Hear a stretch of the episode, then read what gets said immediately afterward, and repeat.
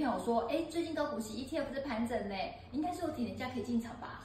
哦，那个可不一定哦。怎么说？因为那个 AI 股的关系啊，它整个彻底涨了一波嘛，对不对？所以事实上哦，你看它过去的。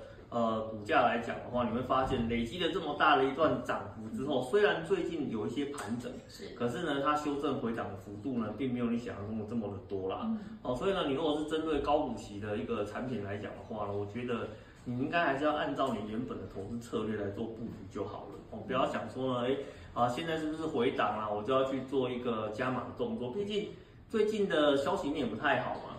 对不对？所以呢，你说回档的程度可能会到多少，这是不一定的。所以我会比较建议啊，我不要以那个短期呢想要 all in 投资的心态来看它，而是以你原本长期怎么做布局，就按照你原本的步调来做就好了。